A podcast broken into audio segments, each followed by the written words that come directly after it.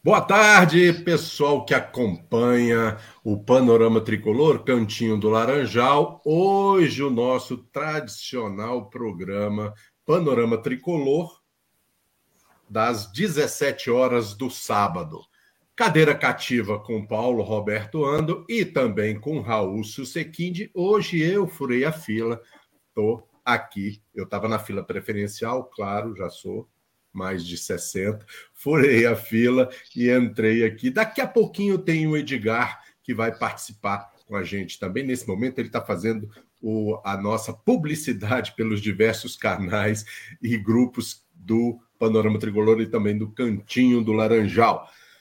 Hoje a gente tem alguns assuntos para falar. Aliás, sempre a gente tem assunto, né? O Raul falou, uai, tem a coletiva e tal. Eu falei, rapaz, isso aqui é feitiço do tempo, tá sempre em dia aquilo ali, aquilo ali tá sempre atual. A gente vai falar também da coletiva do Mário, vai falar do efeito do o efeito Diniz, vamos também falar das, da, da nossa plataforma da rodoviária, né? Que chega, gente vai, gente embora. E também a Operação Abafa, que é também conhecida como Festa Junina. E no final tem as, os recados do Paulo Roberto Andel do evento que vai acontecer na próxima terça-feira. Eu já vou adiantar aqui, então tem jabá no começo, tem jabá no fim também.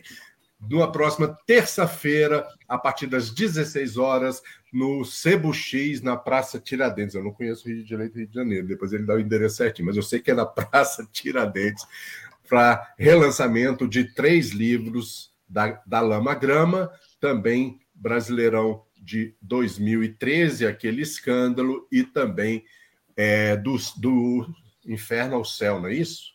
Do Paulo Roberto. Duas vezes no céu. Duas vezes no céu, isso é verdade, duas vezes no céu, o lançamento do relançamento do livro do Paulo Andel. Falando em Paulo Andel, boa tarde, Paulo. Tudo bom, Mauro? Bom, Daqui a pouco a gente vai ter o nosso querido Edgar chegando aí. Talvez a qualquer momento surja o André Horta, não sei se ele vai conseguir vir. Enfim, o que seria um dueto, meu com o Raul virou um quinteto. Nós estamos aqui, né? Quem, quem nos observa aqui vê que estamos todos muito empolgados com o momento atual do Fluminense. E por isso a gente vai debater as coisas tricolores aqui. A Cecília já chegou, querida Cecília, um beijo. Então, Toca o barco, Jacome. Vamos para a pauta e fala com o Raulzão aí. Raul Susequinde tá com cabelo bem estiloso, o Raul Susequinde, né? ele, ele cortou o cabelo, né? Era você, né, que eu brincava, Raul, até o Fluminense ser campeão, cortou o cabelo, velho, cortou Pô, o tava achando diferente, foi isso então, né? é, ele falou, a gente combinava, eu falei, ele falou que só ia cortar falei, o cabelo. Falei, pô, Raul, tem alguma coisa diferente que eu não consegui ver o que era. Agora que eu me toquei. É, tá bem estiloso, bem estiloso, parecendo. É, é, é o príncipe, pô. É, aquele pessoal antigo do rock, né, que aparece 40 anos depois para fazer uma nova turnê de relançamento, aí parece com o cabelo já cortadinho assim, mas beleza. Vamos lá, vamos parar de brincadeira, de falar bobagem, piada sem graça. A gente vai começar aqui, vamos começar, gente. É, Raul, você está até fazendo, querendo fazer alguns comentários ainda sobre a coletiva do Mário Bittencourt que ele deu, né? Aquela, aquele país Alice no, Alice no país da maravilha, das maravilhas, né? Que então, Raul, o que que você tem para falar daquela coletiva? Bom, boa tarde, Maurão. Prazer é, ter você aqui no, no programa que é também seu, né? Você é precursor aqui desse programa de sábado às 5. É, saudade sua aí no, né, de, de, dividir a mesa. Prazer ter, ter você de volta. O Fluminense foi campeão, afinal, né? Então eu tive que cortar o cabelo. Na verdade, tinha cortado já no, um pouquinho antes, ano passado, mas é, valeu, valeu pelo, pelo campeonato também aí, já antecipado desse ano. É, bom, cara, sobre a, a coletiva de, acho que foi, foi de terça-feira ou quarta, né? É, é, como você, é como você colocou na introdução, aí na pergunta, né? É, eu, na crônica que eu fiz do, é, no dia, é, eu chamei de o, de, o maravilhoso universo paralelo tricolor, né? Uhum. E é mais ou menos o que o Mário costuma vender em todas essas coletivas. E é, basicamente ele, ele, ele só aparece através dessas coletivas, né? Um negócio já meio ensaiado, meio com as perguntas é, geralmente mais, mais chapa branca e tal. E ele é um, é um bom orador, né, cara? E ele é um bom engana-trouxa, né? Quem quer acreditar muito, é, geralmente sai das coletivas dele achando que realmente o Fluminense está avançando, está dando passos adiante. Mas se você é, ouvir com o mínimo de, né, de, de senso crítico, né, a gente vê que ele, que ele faz muita espuma, né? É, ele tenta valorizar coisas muito pequenas, é, tenta criar narrativas que não param em pé. Então, é, o que eu achei da coletiva é que foi é, mais uma vez isso. Ele, ele começou com ali com um PowerPoint é, bem, bem juvenil até, né? É, lendo ali as coisas, falou de, é, de algumas coisas que ele fez no clube é, que, que, seriam assim mais notícias com o síndico da reunião de condomínio, né? Dizer que consertou a bomba da piscina, que fez uma obra na, na sala, não sei o quê. É, e isso não é figura de linguagem, não, foram as, foram as coisas que realmente ele disse. É, que é um negócio que tem, não tem relevância nenhuma para aquele fórum, né, para uma entrevista coletiva é, de um clube de futebol. É, depois ele, ele, ele veio para, enfim, para para a área, para a narrativa que ele, que ele mais gosta, que é, é exaltar a gestão, é dizer que, que a gente está caminhando, que o, que o, que o, é, que o Fluminense está com as dívidas é, equacionadas, civis e trabalhistas, que as dívidas tributárias estão em fase final de, de negociação, que a certidão negativa está próxima de sair. É, e, obviamente, ele não, ele não fala as coisas completas, né? ele, ele, ele para pela metade. Então, as dívidas equacionadas que ele diz é, estão baseadas numa liminar, que pode cair daqui a cinco minutos, daqui a dois dias, daqui a cinco. Então, não tem nada de equacionado com segurança. Né? É, realmente deu-se um primeiro passo, mas um primeiro passo é, com através de um mecanismo é, bastante frágil. É, dizer que estamos quase com CND, com dívida fiscal quase equacionada, é, quando no parecer é, do auditor independente que foi publicado aí há dois meses atrás, um mês e pouco, existe uma ressalva sobre o valor da dívida do Profut, quer dizer, o, o auditor ele basicamente está dizendo que ele não pode dizer quanto, de quanto é essa dívida, porque ele não tem elementos durante o trabalho de auditoria para dizer quanto é essa dívida. Então são, são, são coisas é, muito pueris, né? Que só realmente acredita quem quer. E, e depois disso veio talvez a parte mais, é, mais lamentável, que é a razão pela qual a gente ama o Fluminense estar aqui, que é o futebol. Né? Então ele exaltou como, como uma grande evolução da gestão dele. O Fluminense tem um aproveitamento aproximado de 55% é, de pontos obtidos nesses quase três anos de gestão dele. Exaltou o fato do Fluminense ter ficado na primeira página da tabela do Campeonato Brasileiro. Não estou falando primeira colocação nem G4, estou falando primeira página. É... E falou que o, que o que tinha muito orgulho do protagonismo do Fluminense nas grandes discussões do futebol brasileiro que é um negócio que, assim, né, não dá nem para levar a sério uma frase dessa. Enfim, a coletiva tem muito mais, é, a gente poderia falar aqui bastante tempo sobre, sobre o conteúdo. É, e no final, enfim, ele, ele anunciou como assim, quase como um furo jornalístico, assim como uma bomba de choque de gestão, o fato de ter é, dado um mandato a um banco para buscar possíveis alternativas é, de, de, de, de, venda da dívida, de, de empréstimo, alguma coisa no mercado. Quer dizer, foi basicamente ele, ele ligou para é, é como se trazendo para o popular, ele ligar para um gerente de banco e dizer, pô, tanto, o que, que você pode fazer aí por mim? Se você tiver alguma coisa, você me liga. É isso, foi isso que ele fez com, com, com o BTG mas ele anuncia isso de uma maneira que parece que ele fechou um contrato multimilionário que tirou o Fluminense do buraco. Então é, de novo, é, é uma é uma conversa muito pueril, é para quem quer muito acreditar, né, para quem não tem compromisso com uma análise crítica séria.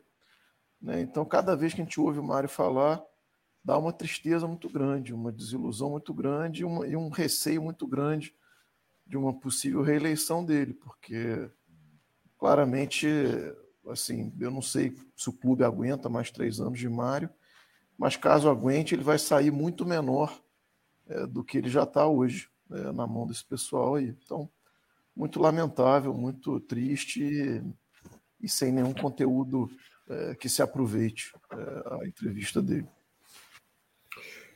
É isso aí, Raul. É, quando o Mário e o, e o Celso Barros lançaram a candidatura aqui em Brasília, né, que tem muitos sócios, né, teve um, uma palestra que eles fizeram aqui no, dessas galeterias aqui de Brasília, né? Teve também o Washington Coração Valente, teve o Paulo Vitor participando lá, e ele falou, ele bateu muito numa, em algumas questões, né? Como, por exemplo, o Estádio das Laranjeiras, que isso agora voltou à tona. Por quê?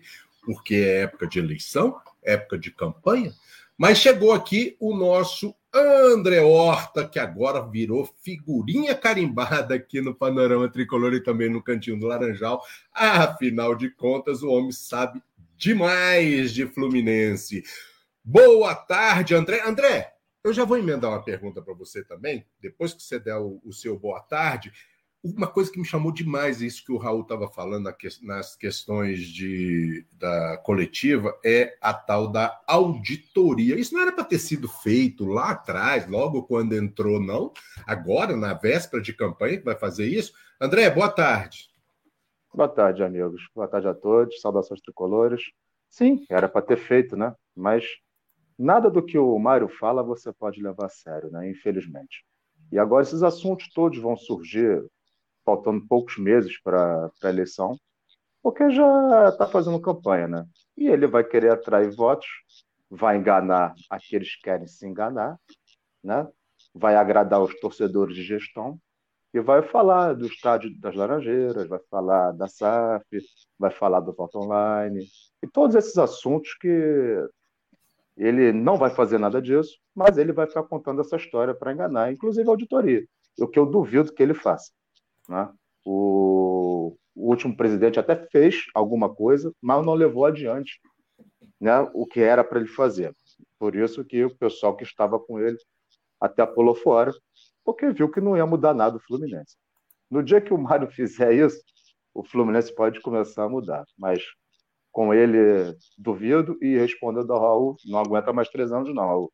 Mais três anos de Mário, o Fluminense vai diminuir e muito, infelizmente. E se a gente ganhar um estadual, vai ser muito. Porque eu duvido que com ele, que pensa pequeno, como ele dá essas entrevistas ridículas aí, que o Fluminense foi para Libertadores como quinto, para pré-Libertadores como sétimo, mas ele não fala do fracasso, né? Ele só fala do, de ficar na primeira página da, do brasileiro, né? Ficar aparecendo ali. É muito difícil, muito difícil com ele. E o futuro do Fluminense com o Mário será terrível.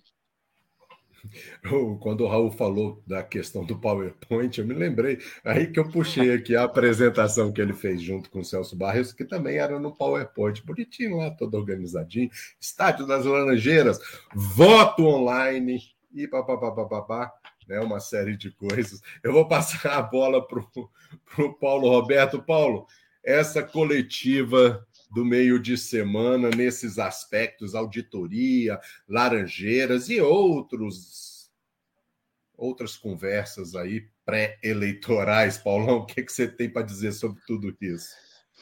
Olha, o que eu posso tentar resumir aqui, até para explicar quem nos acompanha, é como é que mais ou menos as coisas funcionam no panorama, né? A coluna do Raul foi elogiadíssima. Eu recebi dezenas de pessoas escrevendo a respeito, muito satisfeitos com a descrição ali feita. E é claro que a gente sabe que o Raul, é, o Raul escreve pouco no panorama quando escreve de mão cheia. Mas para você ver como a coisa funciona, eu pedi para que ele escrevesse porque o Raul tinha sido a única pessoa com coragem suficiente para aguentar a coletiva. Porque no nosso grupo todo de equipe, as pessoas estavam até meio que, que rindo, sabe? A cada, a cada nova fala, as pessoas estavam gargalhando, debochando, porque não dá para levar nada a sério. Como o Raul estava ali dedicado antropologicamente, é, ele descreveu maravilhosamente bem o que aconteceu.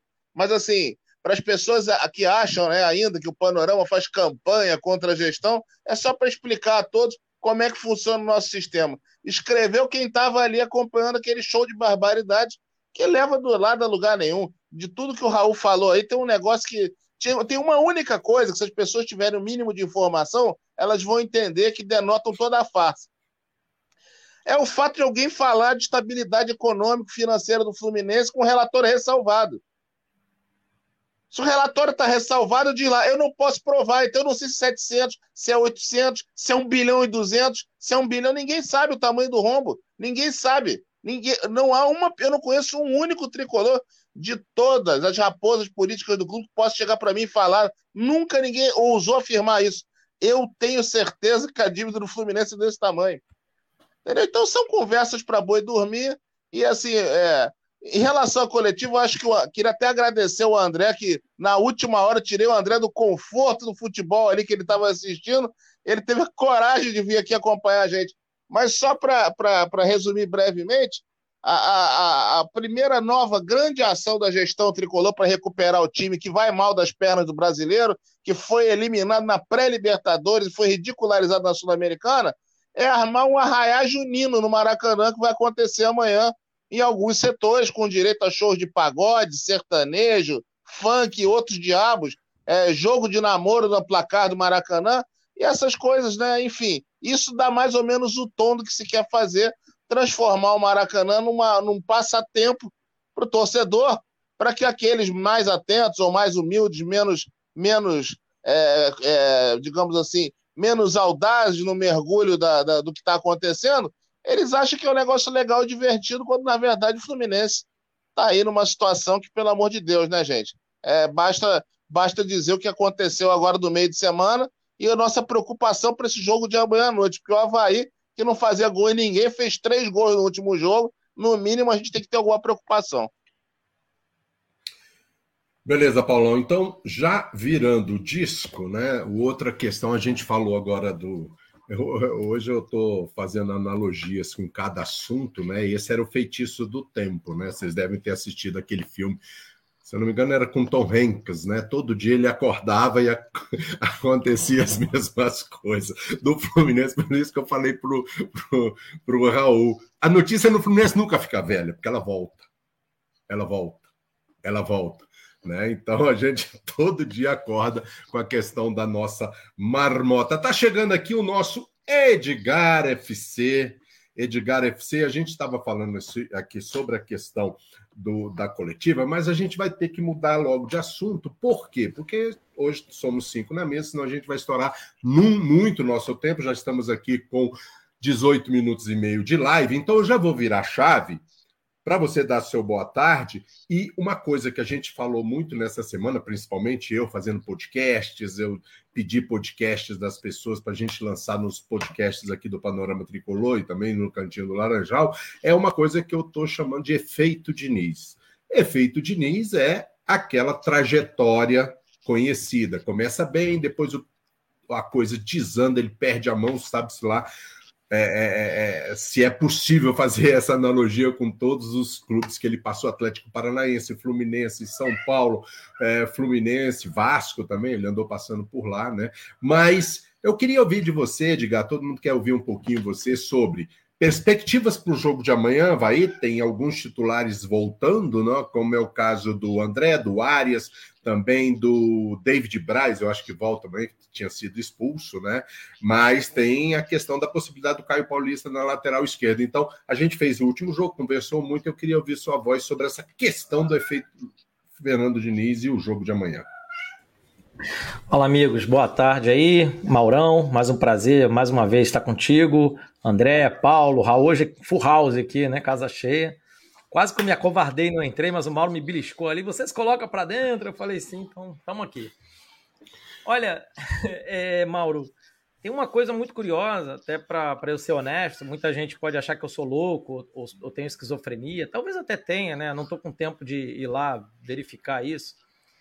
Mas é que eu gosto do trabalho do Fernando Diniz, você sabe disso, Mauro, a gente já conversou muito sobre isso. Gosto dele como um profissional.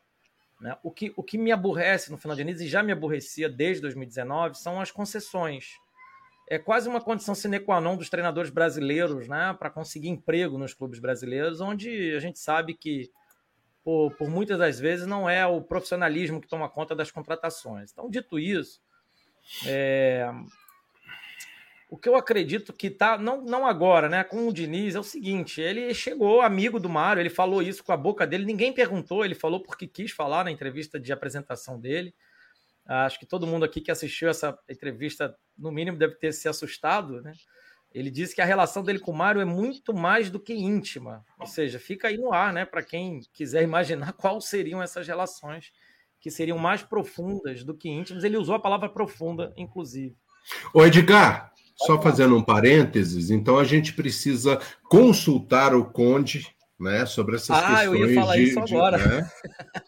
Ele deve saber do que se trata, né? Eu não sei. Depois eu falo com o filho dele. E também tem o Wagner Victor, né? Mandar um abraço para ele se ele estiver vendo a gente, ouvindo a gente. Muito porque... amigo do Conde, aliás, né? E ele conhece como poucos a, a, sauna tricolor também. Ele sabe até o dia que a sauna tá liberada geral, o dia que tem, tem que se conter de alguma maneira. Enfim. Então, dito tudo isso, né? Agora vamos para o campo e bola. Assim, se o Diniz né, com o trabalho dele, escalar minimamente os jogadores que todos nós sabemos, aí não adianta que ah, você não é especialista, não deu dois treinos, essas fanfarronices.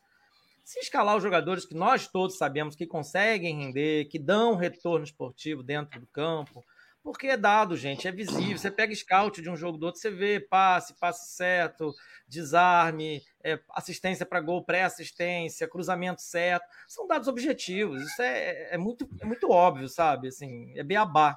Né? Então, se ele conseguir escalar os jogadores corretos, o time tem chance, tem chance. Amanhã mesmo, né? Já emendando, tem chance o Fluminense ganhar com certeza. Agora, se, vou, se continuar escalando ali ao sabor do vestiário, Desculpa, gente. O Havaí vai montar o ferrolhozinho, vai sair nos contra-ataques. Vai ser um jogo parecido com o jogo passado, em que nós jogamos contra o América com um a menos, né? O América estava com um a menos, parecia que o América tinha dois a mais toda vez que fazia o contra-ataque. Mas, o Edgar, fim, desculpa, a gente também joga sempre com um ou dois ou até três a menos, dependendo da escalação. É perfeito, Paulo. E aí, é aí que está o tom, né? Ou seja, se a escalação não for correta, nós já partimos com três a menos, né?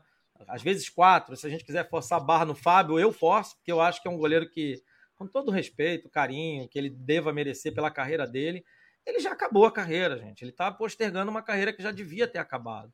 Então, assim, botando todos esses ingredientes na mesa, se o Diniz acordar a tempo e tiver coragem e se desligar ali do, do, da, dos esquemas, eu acho que não tem solução. Agora, se ele morrer abraçado aos esquemas, daqui a 5, 6, 7, quem sabe oito jogos, o Marcão tá aí de volta, né?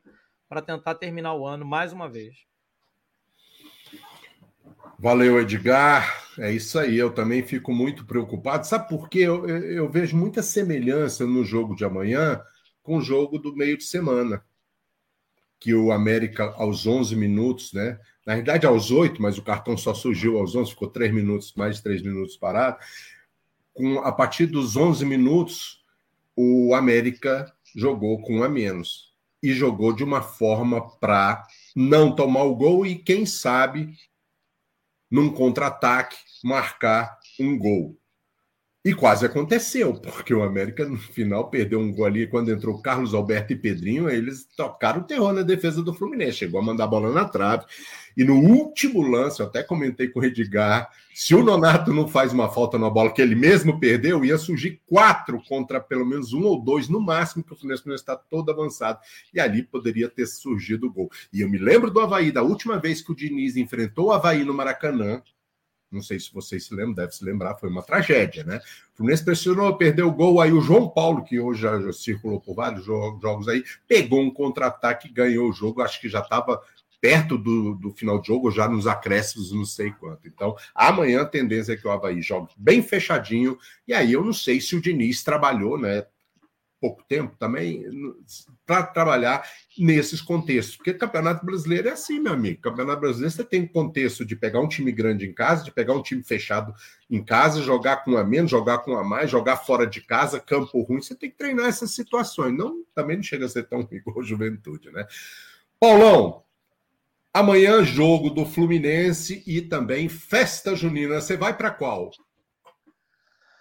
Olha, cara, por enquanto eu pretendo ir a leste. A gente vai depender da nossa escalação aqui da transmissão, mas eu pretendo ir a leste com, com o Edgar e com o Marcelo para ficar lá no, numa espécie de, de. É um exílio, né? Que eu já tenho alguns anos, né? Desde que começou essa, essa carnavalização da arquibancada tricolor, eu tenho ido sempre a leste e agora na volta eu tô eu tô, tô propenso a isso, né? Mas eu tô fora dessas festas Nada contra festas, eu acho que todas todas a, a, as promoções que o clube possa fazer para atrair torcedores são válidas, mas, no meu entender, é, trazer um lateral esquerdo decente era muito mais importante do que fazer qualquer festa. Não contratar jogadores em final de carreira com salário de seis dígitos era muito mais importante do que fazer qualquer festa. Então, na verdade, isso é um, é um engano, a trouxa, para tentar encobrir o momento, porque a grande verdade é que, apesar da alegria do Campeonato Carioca, alegria efêmera, né, que já passou, a gente tá, a gente tem uma, a gente está há cinco meses, escrevi sobre isso esses dias, né? A gente está há cinco meses de uma década perdida. Se a gente olhar para trás, olhar as temporadas, olhar o que aconteceu, nós ficamos bem pequenos. É, é terrível imaginar isso. O Fluminense é um clube de 120 anos gigantesco, mas que tem seus últimos 10 anos pequenos, menores do que entre 86 e 94, menores do que se você colocar os anos de rebaixamento somados aos cinco primeiros anos do século XXI. Porque o Fluminense ficou numa situação trágica e dois anos depois estava disputando o título brasileiro. Fluminense dos times que conquistaram a Copa do Brasil. No Rio, é o que está mais tempo sem vencer 15 anos. Entendeu? É, é, Campeonato Brasileiro, é, é, já, já estamos a 10 e, evidentemente, só se acontecer. Não dá para imaginar que vai acontecer um milagre do Fluminense arrancar para o título já no momento como o atual. Então não adianta tapar o sol com a peneira, né? É, a gente vai, a gente torce, mas há quem diga que torce, a gente torce contra, né? Eu acho isso fantástico. Nós reunimos aqui pessoas para virem aqui de graça nas suas horas de folga para trabalharem pelo Fluminense de graça, mas nós torcemos contra. É um sentimento muito estranho. É, enfim, é, basicamente é isso, Maurão. Vou tentar assistir o jogo com meus amigos, como nós fizemos semana passada com o Edgar, Savioli, Gonzalez, a turma. Tudo foi legal. O Fluminense que não ajudou com, uma, com mais uma atuação medonha. Espero que amanhã é, seja menos pior do que, do que na semana passada e contra e também na partida diante do, do América. Por fim, só para comentar rapidamente, a gente teve uma tem a turma que está nos acompanhando e comentando. Teve um, o Zé Henrique, sempre acompanha a gente, ele estava fazendo uma observação aqui. Se eu não estiver enganado, ele tinha feito uma pergunta do. Ele falou do vácuo que a gente deixa. Eu, eu não, a gente não deixa você no vácuo, não, Zé Henrique. A gente não tem essa resposta. Porque é, é, oposição tem agora, para poder vencer, há uma série de fatores envolvidos nisso. Primeiro, a gente tem uma análise consistente de, de dados, né? Isso deveria ser feito por pesquisa que a gente não tem. Né? Segundo, a gente não sabe hoje, por exemplo, qual é o universo dos sócios habilitados a votar, que eu acho que vai ser um ponto polêmico aí dos próximos meses. Quem pode falar até disso é o André Horta, que conhece muito da, da, do, das internas do clube. E terceiro, essa questão do voto online, que assim, é, é evidentemente, é, é, essa questão ela já está judicializada, né? Essa judicialização irá aumentar nas próximas semanas, né? Enfim, tem toda uma situação no entorno disso. Agora, ô, ô, ô Zé Henrique, eu não tenho a resposta para te dar se tem oposição que possa vencer. Uma coisa é certa, eu sou eleitor, sou sócio do clube e voto até no Pombo Doodle, se ele tiver oposição, para derrotar esse escárnio dessa gestão que está aí. Para mim, isso não é uma gestão, isso é um escárnio. Que o Fluminense passa três anos e meio de escárnio. Três anos e completará três anos e meio em novembro de absoluto escárnio. É isso. Valeu, Paulão. Raul, é... voltando agora para o jogo de amanhã. Raul, você já separou a camisa xadrez e o chapéu de palha? Eu ia separar o nariz de palhaço, mas eu, eu, eu, gastei, eu gastei ele todo na quarta-feira. Tá é, certo. Vou... Tem, uma, tem uma pergunta aqui do Ricardo Rodrigues, né, que ele mandou, e, e, e isso aqui é, dá até arrepio né, de, de, de não de ler o que o Ricardo Rodrigues escreveu, é, é essa possibilidade que o Ricardo levantou, né?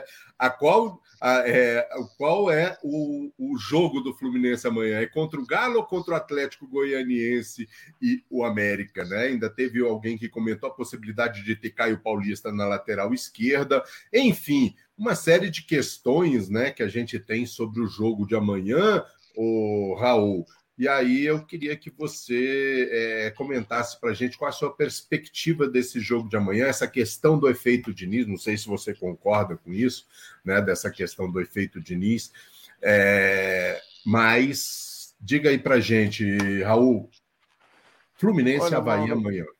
Eu, eu vou dizer uma coisa para vocês que é, que é, que é dura, mas é, é a verdade. Eu vou fazer o possível para arrumar outra coisa para fazer amanhã, na hora do jogo. Vou fazer o possível para não assistir o jogo.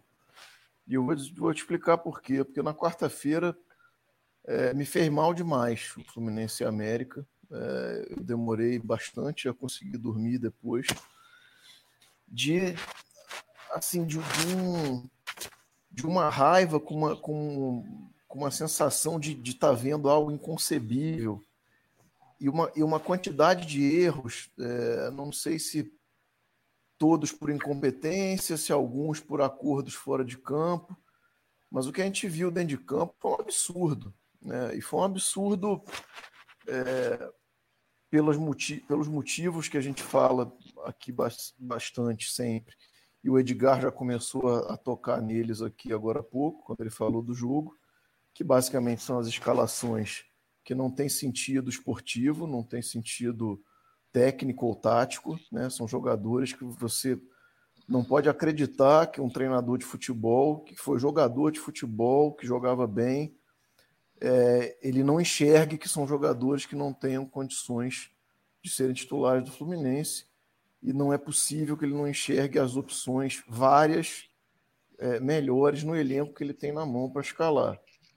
Então, assim, a gente já começa numa, numa, numa situação de se colocar menos chances de, de ser competitivo nos jogos por escolha própria. Né? Não é porque está machucado, tem cartão, não, porque a gente opta pelo sistema que existe hoje reinante, né? e a palavra reinante não é sem querer, é de propósito. É, a gente já se coloca em campo com condições é, piores do que a gente poderia se colocar, né? Então, quando a gente vê Caio Paulista improvisado de lateral, quando a gente vê o Wellington titular absoluto, quando a gente vê é, Alexandre Jesus começando a entrar nas partidas, quando você vê que o William, né, que não entrou na, contra o América, mas é, de vez em quando está aí dando seu recado, é, você começa a, a questionar se, se faz sentido você ter alguma expectativa de melhora e de, e de competitividade no Campeonato Brasileiro. É, e a outra coisa que, assim, que, eu, que, eu, que eu queria falar, e eu sei que uma parte grande, talvez até a maioria é, da torcida, goste do, do, do, do Diniz como treinador, é, mas eu vou dizer um negócio para você. Eu, eu, enfim, desde o início sempre disse que não é o o treinador da minha predileção, né? Estou é, tentando é, ter boa vontade aí com as análises com ele, mas o Fluminense terminou o jogo de quarta-feira com dois laterais invertidos, o lateral direito jogando na esquerda e o lateral improvisado esquerdo na direita, que era o Caio Paulista, que nem lateral é. Um zagueiro, nenhum volante, três meias e quatro atacantes. Isso aí não é um time de futebol sério. Cara. Um treinador de, de primeira linha, de, de Série A de Campeonato Brasileiro, não pode deixar um time em campo dessa maneira. Cara. Então, isso não é ofensividade, isso não é coragem para buscar o resultado. Você botar três meias, quatro atacantes, um zagueiro e nenhum volante, isso é alopração. Cara. Pô, vai, faz qualquer coisa aí, vamos ver no que que dá. E o Fluminense. Ô, Raul, diga lá. Posso fazer um parênteses no que você estava falando? O Edgar aqui é prova disso, que no jogo, foi quarta-feira, né, o jogo do Fluminense, quando a bola começava a chegar no Caio Paulista, eu já antecipava a narração. Caio Paulista vai parar, olhar para trás e tocar para o Manuel. Essa ele fez mais ou menos umas 500. E o, o Azevedo, Williams Azevedo, está falando exatamente essa questão, né? De essa questão do Caio Paulista. O Fluminense com um a, menos, um a mais e precisando ganhar o jogo e o cara toda hora fazendo isso. Sim, fechando parênteses. Pois é, cara. Então, é, assim, são uma, é, é uma série de, de escolhas. É, eu não, não, sou o cara que super é, conhecedor de tática, né? Tem gente muito melhor do que eu no, no, dentro da casa, né? Sobre isso. O próprio Edgar é, um, é, um, é uma dessas pessoas. Mas eu vejo futebol tem quase 40 anos, cara, e eu tenho bom senso para coisas que são muito óbvias, né? Então, assim, o time que estava em campo, a formação que estava em campo, as mexidas que ele fez, né, fora os erros de escalação, é, e o Fluminense não perdeu o jogo porque o América chutou uma bola na trave, porque chegou sem perna para concluir algumas vezes, porque no primeiro tempo teve um chute do. Já esqueci de, de, quem era o atleta do América, que ele venceu o goleiro, mas chutou fraco, deu tempo de um zagueiro nosso chegar, antes da bola chegar até a linha do gol. Então, se o Fluminense teve 79% de posse de bola, teve lá não sei quantos milhões de atacantes e meias, é, e era para ter perdido o jogo. Ele empatou, foi uma, um empate com um gol de derrota, é, mas era para ter perdido a partida. Né? As chances do, do, do América foram muito maiores. Então, assim, foi, é, foi, um, foi um, conjunto de coisas é, tão estapafúrdias e, e tão todas ao mesmo tempo, no mesmo dia, num jogo tão fácil como aquele para ganhar, o jogo era muito fácil de ganhar, né? E não tem desculpa de que o campo estava molhado, igual a Juventude, que foi expulso, que não sei o quê, que o goleiro agarrou para burro, igual do Flamengo. Não, não tinha desculpa de nenhuma, de nada. Então, assim, aquilo, aquilo me fez um mal. E amanhã, respondendo a pergunta original do, do, né, do, do nosso ouvinte aí, é, eu acho que a probabilidade maior é de ter o time que jogou contra o América e contra o Atlético Goianiense. Porque o que a gente via do Fluminense, o Ricardo, o Ricardo Rodrigues, é, é, que contra times que deixam jogar, né, que procuram, propõem o jogo também, que foi o caso do Atlético Mineiro e do Flamengo, a gente consegue jogar, né? A gente consegue colocar alguma condição técnica é, e criação.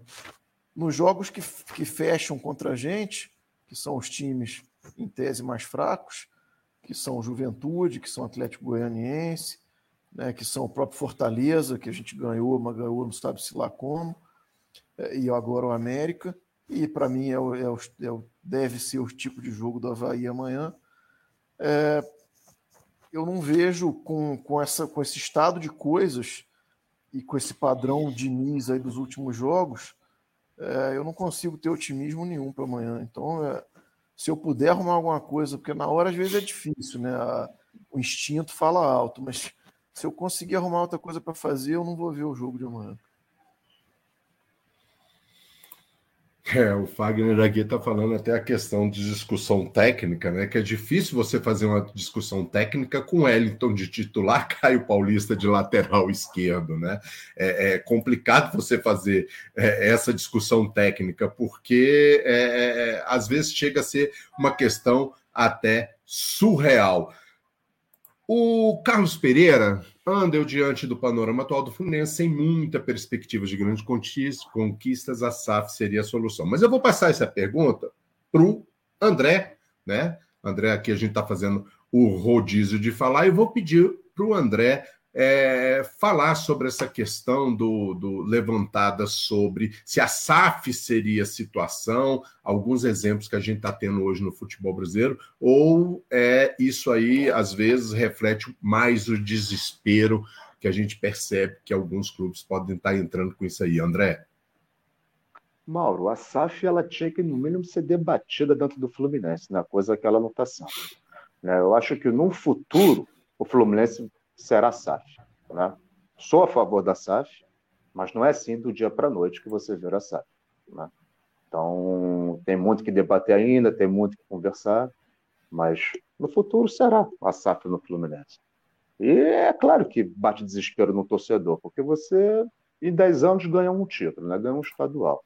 Fica comemorando né, o quinto lugar na Libertadores, o sétimo, você só participa de competição, você não ganha nenhuma, a não ser o estadual. Então, o torcedor quer que entre dinheiro no clube né, para poder ter condições de fazer um time forte. Né? Agora eu não sei, a gente tem que ver o Cruzeiro, o Botafogo, como é que vão caminhar agora, o Vasco quando virar SAF. É é bom observá-los, porque também não é assim, né? Qualquer SAF, qualquer empresa, não pode ser feito de qualquer forma. Isso é um assunto muito, muito importante, que tem que ser muito conversado dentro do clube. Mas o presidente tem que dar espaço para isso. Então, ele é contra. Então não será na gestão dele que teremos SAF. Né? E esse papo furado dele de BTG não, não cola. Isso é só para a turma dele que acredita nisso. Então, acho que tem que ter, né, no futuro próximo, mas não vai ser com, com o Mário. E só para passar para o amigo que perguntou sobre oposição, tem oposição no Fluminense sim, ele se chama Ademar Arras. E ele é o único que pôs a cara como opositor, ele é o nome, e ele será o candidato de oposição para tirar o Mário do clube. Enquanto os outros é, só ficam de conversa, e ele já se colocou como candidato. Então, a oposição do Fluminense tem nome e é a Ademar Arras. Até o Beto Maier coloca, nosso amigo Beto Maier está sempre por um abraço aqui também, no Beto. coloca questões sobre essa, essa coisa. O... Agora, Paulo, né? Vamos rodar aqui com o Paulo. Paulo, é... o Jacome está meio Diniz aí, hein? eu tô meio perdido. Quem é que entra no lugar de quem? Quem é que eu escalo? Aí o Edgar, vez do Edgar aqui. Edgar, então eu vou contigo. Depois eu passo para o Paulo também é, questões de a nossa a plataforma da rodoviária tricolor, né? Que agora hoje saiu. Ô, Jacome, no... Oi. Só um segundinho, só comentário, mandar um abraço pro Beto, que tinha feito piada aí comigo agora há pouco aí no comentário. Ô, Beto, você não tem a menor dúvida, isso aqui eu já declaro, todo mundo sabe do meu compromisso histórico com a Frente Ampla Tricolor, né? Que já, que, que já é uma derivação de um movimento que eu apoiei anos antes. Agora é o seguinte: se é, a frase do Beto Mera é perfeita para o meu ideário como eleitor. Se a eleição for Ademar e o atual presidente, eu voto com todos os dedos das mãos dos pés no Ademar. Isso não tem a menor possibilidade de ser discutido. Só isso. Beleza. O Edgar, né, a, a que eu estava falando, a plataforma da rodoviária tricolor, né, tá aí hoje uma notícia no GE.com que o Marlon recebeu uma proposta da Turquia e pediu a liberação do Fluminense. Durante a semana, a gente viu alguns comentários do Pato, acho que nem, nem começou na semana, já havia semana passada, né? mas saiu aí uma, uma questão até do Jorge Nicola, um ex, ex, um ex-repórter lá da, da ESPN, né? Ele falando com esse negócio, mas se bem que ele dá uns furos aí que realmente a notícia é mais furada do que um furo propriamente dito. Mauro, né? Mauro deixa, deixa eu aproveitar. Esse Nicola, ele, na verdade, ele é pago pelos empresários para plantar notícia, tá? Isso é. Uhum. Eu sei disso, não posso provar, né? E, enfim. Mas ele faz isso. Eu morei em São Paulo, eu tinha um amigo em comum que era jornalista, trabalhava no mesmo grupo que ele, a ESPN e o cara falava: não, os empresários ligam, pedem matéria. É assim, na verdade, a imprensa trabalha assim porque as pessoas precisam ganhar dinheiro. Então o Jorge Nicola ele faz isso assim, sem uma.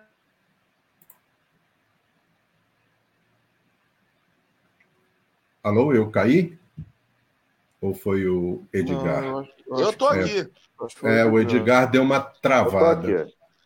Ele deu uma travada. Então, antes do Edgar voltar, Paulão, Sobre essa Oi. questão de entrada e saída do Fluminense, que o, o Edgar estava falando sobre plantar notícia, né?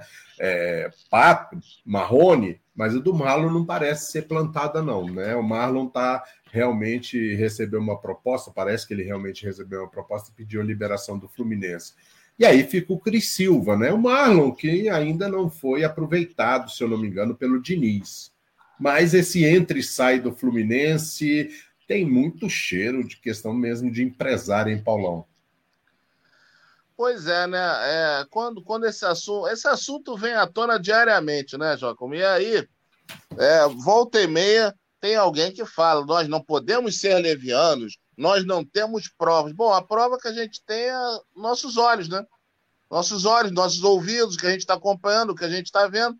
O Marlon é um bom rapaz, defendeu o Fluminense com, com, com, digamos assim, com honestidade, é um jogador limitado. Agora, certamente, o Marlon sentado joga mais do que os outros dois laterais em pé, né? E assim, eu, eu acho que o Marlon ele tinha que sair do Fluminense desde o dia do jogo Fluminense e Oriente Petroleiro. Porque se, eu não lembro se ele estava no banco, acho que ele nem estava, não, realmente não lembro. Me lembrem aí, corrijam, por favor. Faz três Agora, partidas ou quatro que ele não é relacionado. Que ele não é relacionado. Acho que o último jogo, mas eu não sei se isso. foi. Oriente Petroleiro, foi o último que ele foi relacionado. Foi o último, né? Então eu fico imaginando o que, que o Marlon sentiu quando o titular da posição dele caiu sentado em campo com o time ganhando de 9 a 1 Entendeu? É, é, é, era hora de sair, é hora de você olhar e falar, cara, se esse cara joga assim, eu não vou jogar mais aqui. Entendeu? Enfim, então é, é... Mas o Marlon, é, essa conversa do Marlon é interessante porque ela puxa, ela é a pontinha de um enorme iceberg que deveria chamar a atenção dos torcedores do Fluminense por um problema que está acontecendo há anos. Aliás, rapidamente, deixa eu só dar os parabéns ao Fagner Moraes, que está fazendo uns comentários aqui muito, muito pertinentes. Um abraço para o Fagner. É, vocês já repararam quantos laterais esquerdos a gente já teve nesses últimos sete ou seis anos? Para, vamos parar para pensar depois, gente, fazer uma lista. A gente vem de uma turma aí de Giovanni em diante, de Guilherme Alves, é, é, é, William Bruno, Mateus. É, William Matheus, aquele Bruno horroroso que veio do Cruzeiro, um cara muito ruim. Enfim, recentemente tivemos a dupla Egi 19 e, e DB, né?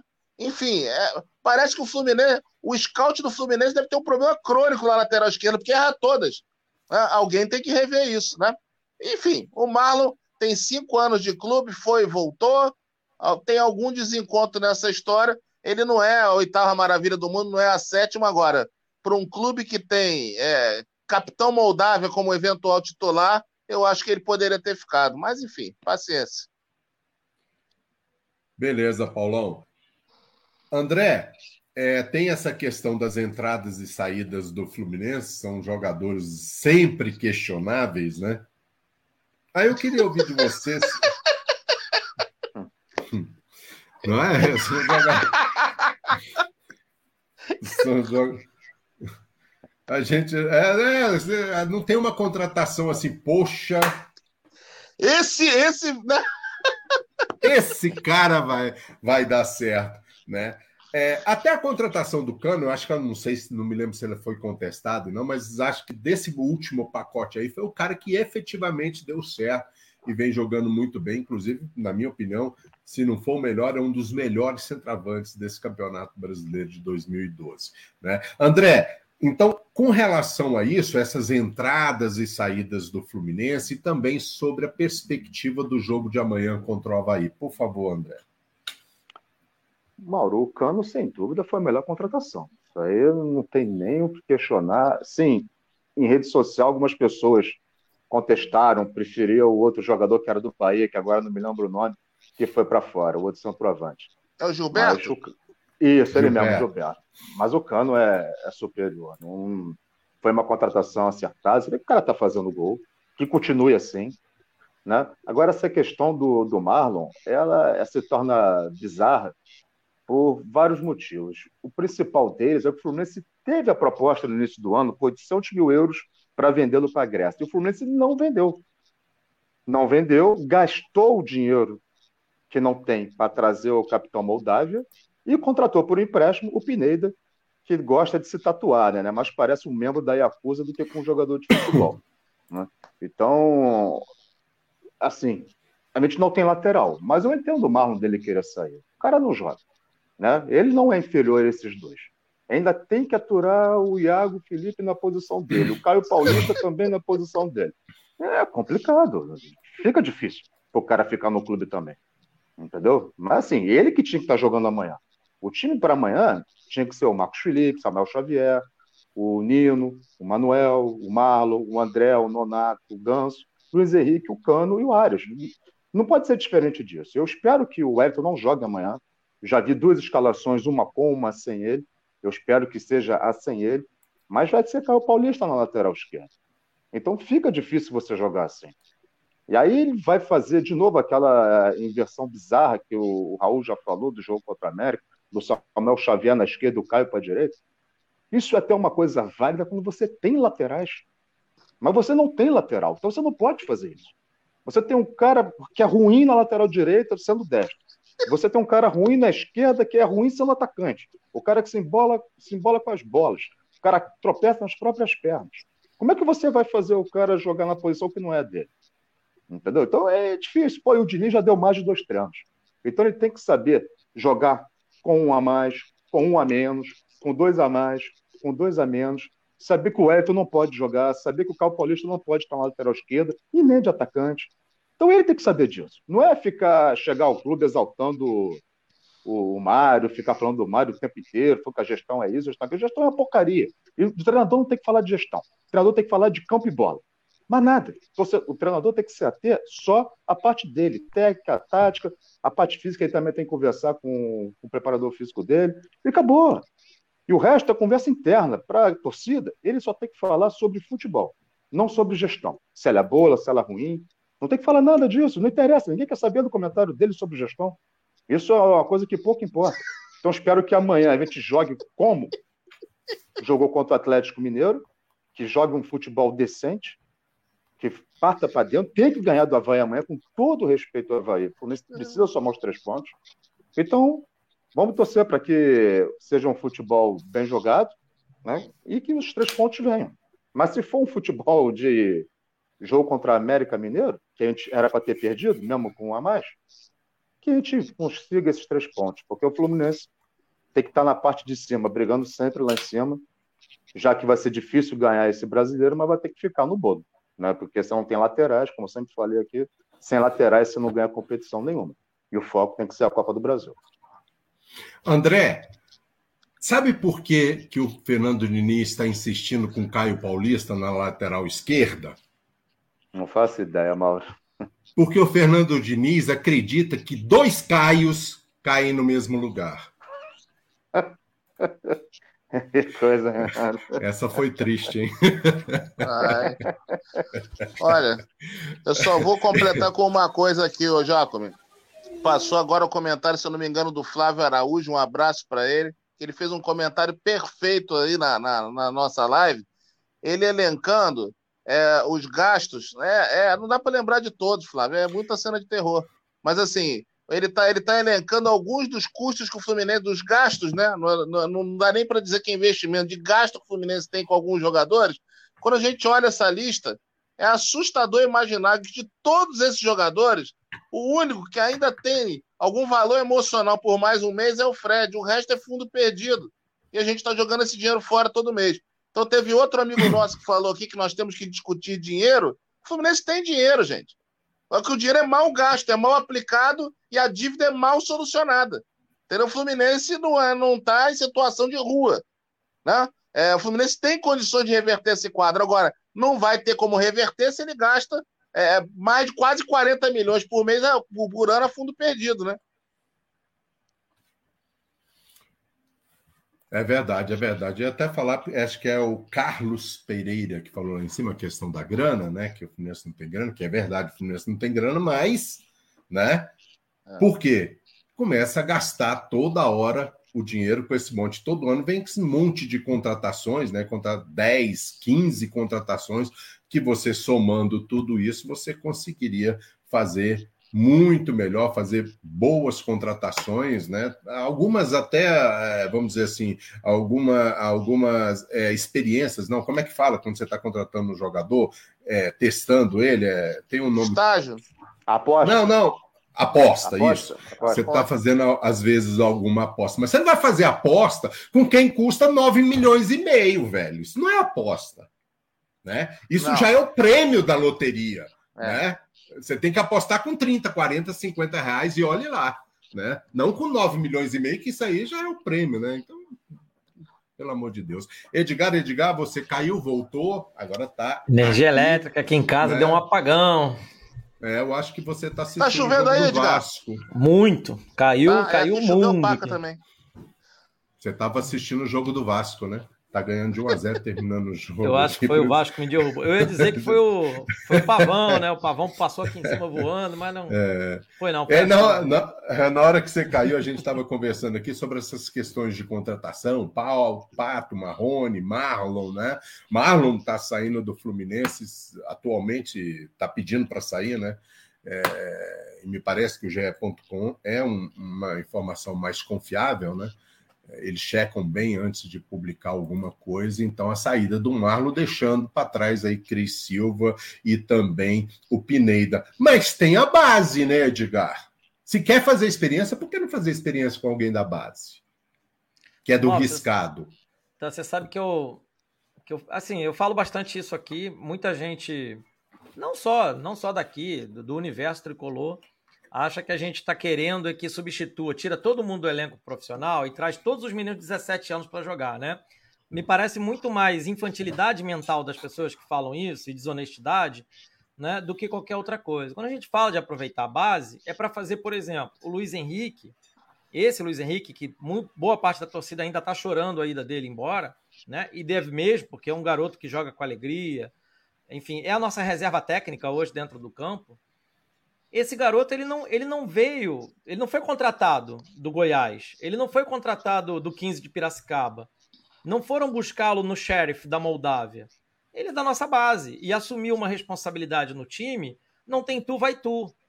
E aí, igual a eles, nós temos o próprio André, que está aí no time. O Marcos Felipe, que teve que aturar várias sacanagens, e mais uma agora com a vinda do Fábio. Está rifado no escanteio do tricolor próprio Martinelli desapareceu, não, não é mais escalado. Será que o Martinelli é pior que o Wellington?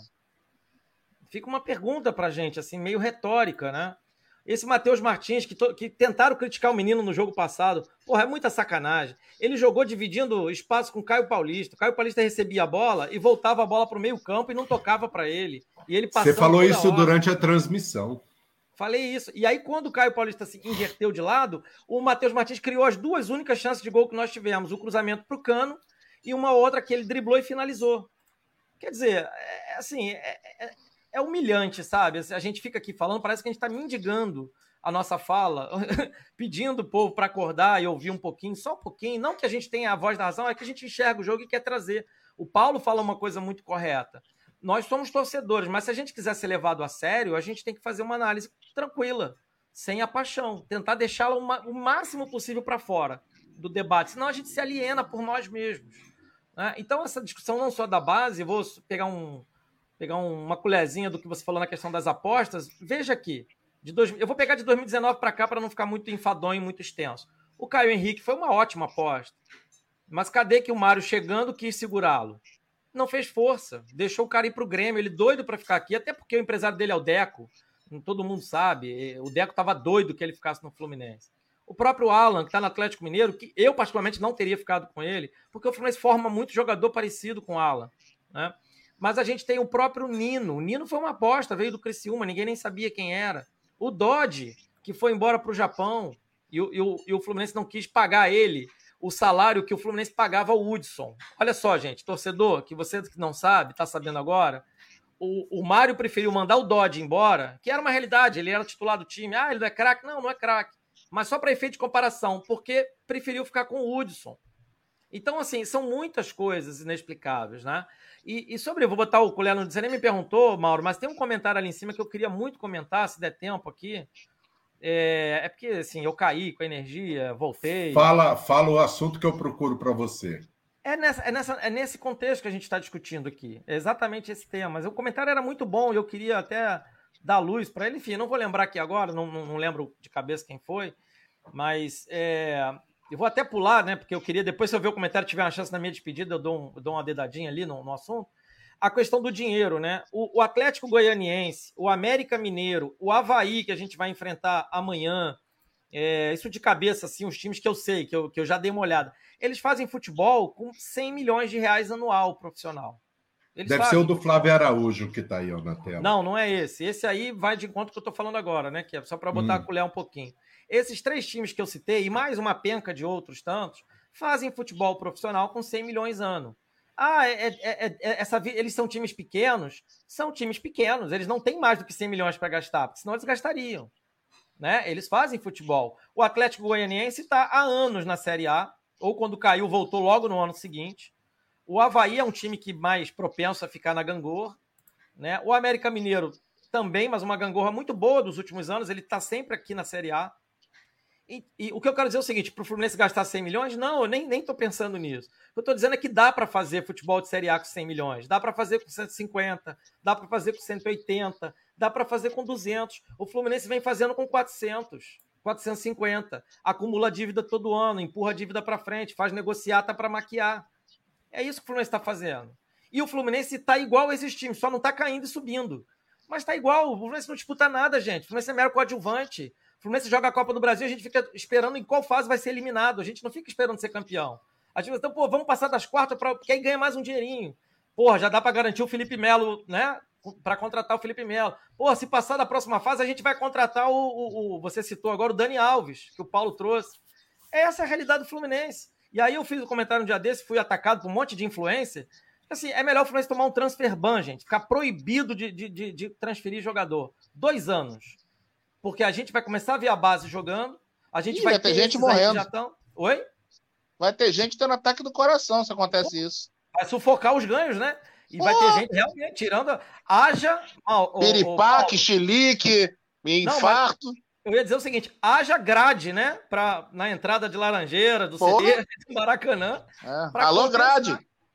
Exato. Vai ter que alugar tenda, vai ter que alugar. Vai ter que fazer festa de carnaval dentro do estádio festa junina, festa da, da independência. Então, assim, é, esse, esse, e aí o amigo, ah, lembrei, o amigo está discutindo a questão de que a gente acaba falando mais de política do que do. do eu sou uma prova viva disso. Você, o Paulo me chamou para vir para o Panorama muito mais para eu fazer análise, falar de tática. E eu não consigo, simplesmente, porque não, não bate. O André fez uma fala muito boa na primeira intervenção dele. O que a gente olha no campo não dá para, não dá, gente a gente tem que olhar para fora. Por que, que o Elton tá ali? Por que, que o Caio Paulista vai ser improvisado? A gente tá deixando o Marlon embora. O Marlon é um craque? Não, mas o salário dele é de 30 mil por mês, cara. Será que ele é pior do que o Cris Silva, que ganha 150? Será que ele é pior do que o Caio Paulista, que foi comprado a 9 milhões a metade do passe? São essas questões. Porque o Marlon foi comprado na gestão passada e não aceitou renovar um contrato aos moldes da gestão atual. Vamos falar o português claro aqui, para ficar muito claro por que, que o Marlon não é aproveitado e por que, que ele está torcendo para acabar o contrato e ir embora. Aí a culpa é do jogador? Vamos, né? A gente precisa amadurecer o debate. O Marcos Paulo saiu escorraçado do Fluminense. O Evanilson, por pouco, não sairia escorraçado, né? Porque, enfim, a gente já sabe tudo que acontece. Então, desculpa, tá, gente? Até eu estar um pouco assim mais ansioso e exaltar, que eu estou tentando gastar um pouco essa energia de bad trip hoje, para ver se amanhã eu tento me animar na contramão do que o Raul está procurando. Eu vou tentar ver o jogo, porque a lógica é a gente realmente querer, né? É, Oi, Edgar. Diga. Edgar, deixa eu só te fazer uma pergunta. Você que está sempre acompanhando o mercado, jogadores e tal. Vou dar um exemplo simples aqui para você responder. De um jogador que era do Fluminense, que foi escorraçado pela torcida e pelo dirigente, e que hoje joga com o Fluminense nos últimos anos, está sempre vencendo jogos contra a gente, que é o Marlon Freitas. O que eu queria dizer é o seguinte: os sucessores do, do Marlon Freitas no Fluminense que foram contratados, foram trazidos para o clube, quais deles são melhores do que ele? Muito melhores. Paulo, vou te dizer, nenhum. Zero. Pois é. Zero. Talvez. Isso explica talvez. muita coisa, né? A gente não pode Sim. provar, mas a gente começa a parar para pensar.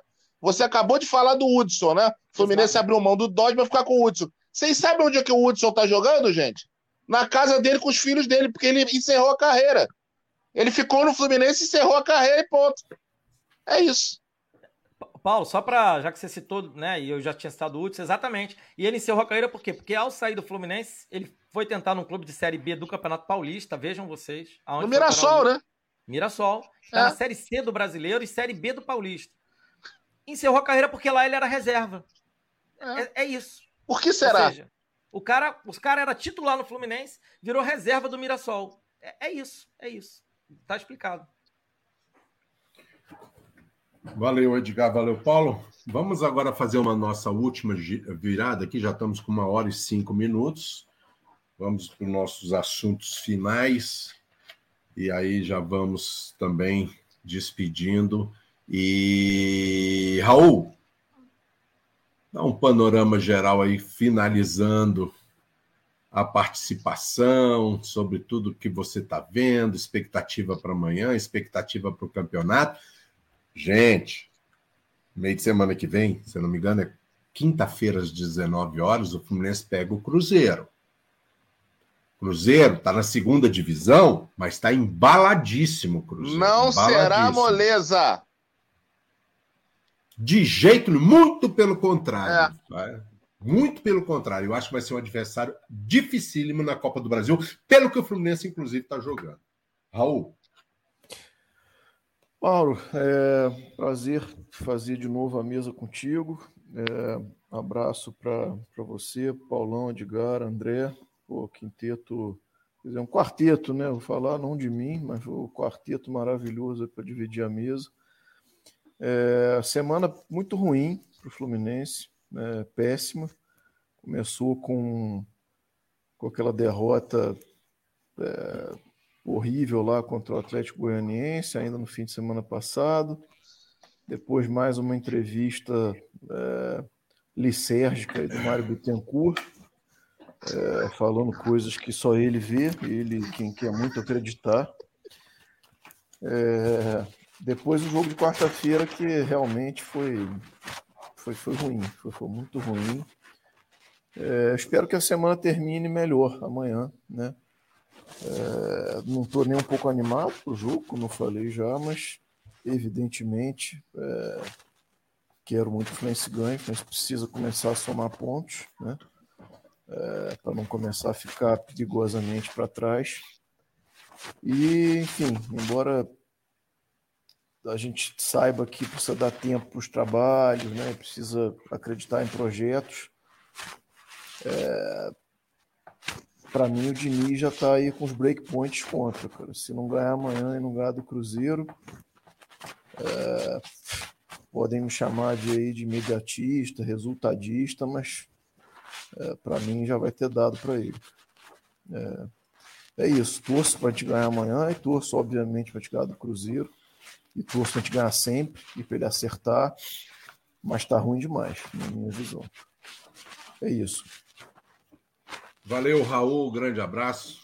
Para a gente também é um grande prazer estar contigo aí. Esse novo visual está sendo muito elogiado aqui em off.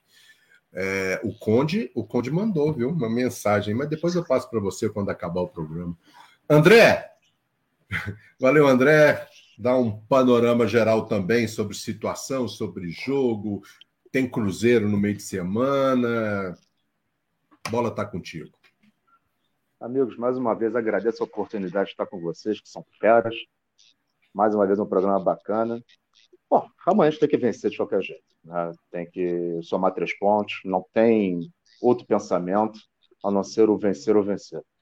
Então, que o Diniz escalhe o time com correção, que o time seja aplicado em campo. Óbvio que nem tudo é culpa do treinador, a gente sabe disso, mas precisa vencer amanhã. Porque se não vencer amanhã e se não vencer o Cruzeiro, aí o time entra em crise. E aí vai ser um problema danado porque o Cruzeiro ainda tem essa dificuldade de você ter que fazer um bom resultado aqui, né? Porque o jogo no Mineirão depois vai ser complicado. Então é necessário que se faça dois bons jogos, dois bons resultados, são competições diferentes, mas que têm muita importância. Até porque somos o Fluminense, né? O Fluminense tem que estar sempre pensando em vencer, sempre pensando em ser campeão, o que não é o pensamento do presidente, mas o nosso aqui é, o de grande parte da torcida é. Então, Vamos torcer para que seja uma semana bem melhor do que a anterior, que foi bem complicada. Um grande abraço a todos, saudações tricolores.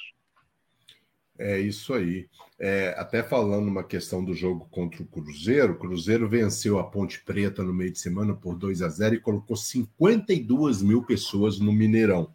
É, isso mostra o clima que está. Né? É, não estou fazendo nenhum ah, pessimismo, não, não é isso é duro, vai ser um jogo muito duro. Já foi contra o Vila Nova, não sei se vocês se lembram no primeiro jogo ah. no Maracanã, né? Ah. E depois lá já. Foi, né, Raul? Não tomou gol. Pois é, então, foi. Copa do Brasil não, aí amanhã. Amanhã, Havaí, depois no meio de semana, Copa do Brasil e, e, e, o Fluminense eliminado precocemente da Copa do Brasil também vai ser complicado. Edgar, amanhã você vai no jogo, Edgar? Tô tentando, Mauro, tô tentando me viabilizar lá para ir ao Maracanã, mas vamos ver. Tô em negociação aí com, com o nosso CEO do Panorama aí para me liberar, Mauro.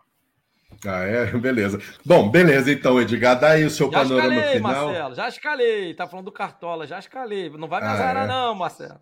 É por isso que ele tava falando 20 minutos. Eu falei, como assim 20 minutos? O programa já tá acabando. Não, velho. mas valeu. Não, não foi legal ele lembrar, porque ele sabe. Teve duas semanas que eu não escalei, cara. Pô, me dei mal. Tá cheio de jogador bagulho no time. Que, pô, Botou o Caio Paulista no Por lateral, isso que eu parei cara. de jogar. Não, isso aí eu não faço as maluquices aí, deixa só com o Diniz, que é o professor Pardal. Aliás, uma, uma rapidinho, Mauro, já que você provocou. Essa coisa do Caio Paulista é assim, beira a sua realidade, né? Agora, também é bom a gente destacar que é quem a gestão pagou 8 milhões pelo passe e deixou lá na mão do treinador e falou: se vira. Então, assim, tem essas ponderações para ser feitas também, né? Então, é, é, um pouco do que o André falou: a 100% de culpa não é do treinador, a gestão coloca essas, esses entulhos, mas de tentar colocá-lo de lateral esquerdo para tentar nascer um novo Caio Henrique, isso é 100% do treinador. Tá? Isso aí é, é, não tem como. Não tem como passar pano. Até para quem gosta do Diniz, né? Que acha o Diniz acima da média, eu sou um deles. Mas eu tô com o Raul, tá? É, já tô me despedindo, viu, Mauro? vou falar bem. Não, beleza, vai lá. Eu tô com o Raul nessa, sabe? Tem muita gente que fala assim: ah, tem que dar tempo. E eu sou um, tem que dar tempo mesmo, treinador, trabalhar. Mas com dois, três meses, você já vê a direção do trabalho. Essa coisa de ficar esperando o ano acabar para entender o trabalho, não. O trabalho, de fato, demora. Demora um, duas, três temporadas. Mas um trabalho já começa a apontar um caminho no início. Né? O pessoal gosta de pegar o exemplo lá do Klopp, do Liverpool, para quem acompanha o futebol europeu. Ele chegou ao Liverpool, que é um clube gigante, de fato, mas é um clube que não disputava título. A realidade parecida com a do Fluminense. E ele veio de um clube da, da Bundesliga, o, o, o, Borussia Dortmund, que é um clube comparado com o gigante da Alemanha, não tinha chance nenhuma de ganhar nada, e ele incomodou o Bayern de Munique. Conseguiu vencer título dentro da Alemanha com esse Borussia Dortmund. E ele foi para um clube muito mais poderoso. Então, é um trabalho que tem uma história acompanhada. Os dirigentes do Liverpool investiram no, no Klopp só no terceiro ano. Do, o, o, Liverpool começou a disputar os títulos, que é a Copa da, da, da Inglaterra. Aí chegou a ganhar uma Champions, ganhar a Liga. Ou seja, mas tinha já um caminho, né? Que é um pouco disso que a gente está falando aqui. Agora, o Diniz, de fato, ele precisa apresentar um trabalho semelhante ao que ele apresentou no São Paulo em 2020, em 2019, quando ele chega lá no São Paulo conduz o São Paulo, que estava disputando para ser rebaixado, a verdade era essa, levou o São Paulo a ficar entre na parte de cima. No ano seguinte, quase foi campeão com o São Paulo. Eu prefiro, nesse caso, isolado do São Paulo, olhar o copo meio cheio. Né? Ah, ele perdeu o título no final. É verdade, perdeu, assim como o Fluminense perdeu em 2005 também. Né? Ali no finalmente a gente se desgarrou. É, infelizmente, essas coisas acontecem. E o bastidor do São Paulo explicou isso. São Paulo estava com sete meses de salário atrasado, uma, uma farra danada interna. O Murici chegou lá para moralizar o clube, agora as coisas parecem que estão em águas mais tranquilas. Aquele trabalho ali do Diniz, aquele é o trabalho que ele tem que chegar no clube e apresentar. Parecido, pelo menos. Assim, para que a gente fale assim, ah, um treinador bom, que está com o trabalho correto, que vai apontar um caminho. O caminho foi o São Paulo terminar em quarto lugar do Campeonato Brasileiro, um elenco. A gente está vendo o São Paulo, é o mesmo elenco, gente. Está aí, ó, caído pelas tabelas. Então, queria deixar esse recado aqui. Tô com o Raul nessa. Eu digo nem só amanhã, Raul, mas essa próxima semana é venal. Cara, se o trabalho ficar nesse reme-reme aí, Caio Paulista na lateral, um zagueiro todo jogo, cinco atacantes, gente, chega, né? Porque isso aí não vai evoluir para lugar nenhum. Não vai, não tem para onde evoluir. Ah, e, e, tchau, né? Tchau, galera. Até amanhã de alguma forma. Ou aqui num pré, no, no, na transmissão, num pós, na coluna, ou lá no Maracanã, vendo meus amigos aí, Paulo, Diniz e outras pessoas que estiverem por lá. Valeu, Edgar. Paulo Andel, é... suas seu panorama final também e os seus recados, né? Principalmente a convocação da galera para o evento da próxima terça-feira no Cebu X. Pois é, a grande vantagem de, de ter o site ter a equipe, né, Mauro, é que quando a gente é boicotado em outros veículos, a gente pode falar do nosso próprio, não depende de ninguém. Então, assim sendo, na próxima terça-feira a gente vai ter no Cebu X, que fica na Praça Tiradentes, número 9, sala 601, Centro Rio de Janeiro. A gente vai ter o relançamento de dois livros intimamente ligados ao Fluminense, por mais que suas gestões os desprezem. Duas vezes no céu, livro de minha autoria, é, que conta toda a trajetória do Fluminense na sua última grande temporada, que foi de 2012. Livro que vai fazer 10 anos, está sendo relançado agora. Livro, inclusive, que foi alvo de uma pilantragem tramada dentro da sede do clube, com uma vergonha judicial imposta contra mim durante oito anos e vencida porque a justiça se fez presente é, e mostrou exatamente quem é que estava de picaretagem nessa situação. Bom, esse livro vai ser relançado junto com o livro do Paulo Ricardo Paú, O Escândalo do Brasileiro 2013, que é um trabalho fantástico de toda a apuração. O Paú tem um, uma trajetória muito rica de investigação, ele, enfim, por conta do trabalho dele, fez um trabalho incrível para tentar explicar às pessoas coisas que ninguém conseguiu entender naquela famosa rodada 38 do Campeonato Brasileiro, é, do episódio que muita gente conhece como Flamenguesa. Então, o livro, tá, o livro dele tem uma versão ampliada, com muito mais informações, coisas muito interessantes, vale muito a pena. Todos os tricolores precisam ter esse livro. Então a gente vai estar lá na próxima terça-feira, dia 21 de junho, das 16 às 20 horas. O sebo está aberto desde as 11 horas. Quem quiser vir antes pode vir. E é, estaremos eu e o Paulo Ricardo Paú autografando os livros para quem quiser. Vai ter uma promoção, inclusive. Cada livro sai por R$ 29,90. Os dois livros juntos devem sair por 50 reais, se eu não me engano. Então, to estão todos convidados. Por fim, queria deixar um abração, agradecer ao André Horta, que topou vir aqui em cima da hora para completar o nosso quinteto. É, o Edgar também, que se desdobrou, estava com atividade, veio para cá. Enfim, fizemos um quinteto maravilhoso hoje. E, por fim, só lembrar o seguinte, Edgar, o, o Klopp teve uma, uma, um avanço de trabalho fantástico, fabuloso, né? A grande vantagem é que no Liverpool ele não precisou encontrar nem o Cris Silva, nem o Wellington, né? Exatamente, Paulo. E teve carta branca para montar o elenco mega vitorioso e já está desmontando para remontar novo, né? O Mané tá saindo e tal. Você está atingindo uma idade que não vai dar mais o que ele precisa e ele vai trocar. É por aí, Maurão. Obrigado por tudo, obrigado, equipe. Amanhã todo mundo ligadinho aqui no Panorama que tem transmissão, né, desse verdadeiro thriller que vai ser Fluminense e Havaí no Maracanã. Eu vou estar no estádio estarei de folga, mas provavelmente fazendo crônica, se necessário for, chefia. Ô, Maurão. Diga, Raul. Só para mandar um beijo aqui para minha mãe, que eu vi que ela estava aí nos comentários, mandou Marô! um oi. E avisar para a galera da arquibancada que ela está na fase final de recuperação. Se, se tudo correr bem, volta para volta as arquibas esse ano ainda. Vamos ver se o Fluminense ajuda um pouquinho. É. Né? Se o Fluminense tiver um pouco de vergonha na cara, espero que ele tenha a partir da próxima eleição, porque é tudo que a gente quer com uma nova gestão no clube. A Marô deveria ter uma homenagem no clube, porque ela é a torcedora do Fluminense com mais presenças em estádio no século XXI.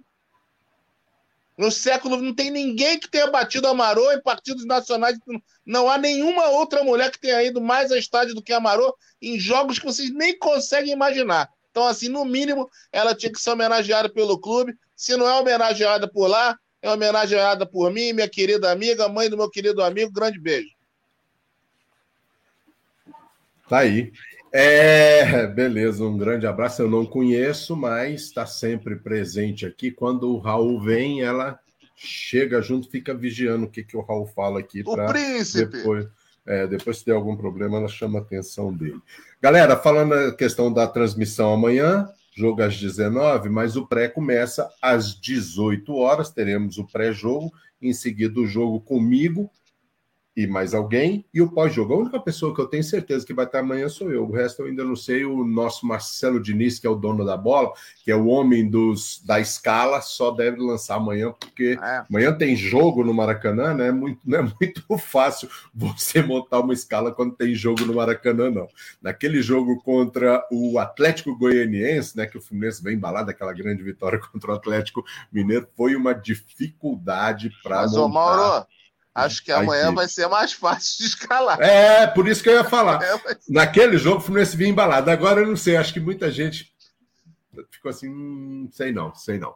Então, beleza, amanhã tá. Agradecer aqui a participação de toda a galera que estava com a gente, né? Tem aqui o Marcelo Diniz também, rasgando elogios para o nosso Raul Susequinde. É, o Manuel. O Manuel Stone deu uma mensagem, uma notícia aqui. Wellington fora amanhã. É, será? Eu espero que sim também. Bom, enfim, galera, muito obrigado, Raul, André, Edgar e Paulo. A gente volta amanhã a partir das 18 horas. Fique aqui com a gente, faça seus comentários, veja pela TV ou só escute a gente também. Tá valendo. Tem muita gente que trabalha e fala: Ó, oh, não estou vendo o jogo, tô de ouvido em vocês e fica participando. É, é muito bacana a transmissão de jogos aqui do Panorama. Um abraço para todo mundo, até a próxima.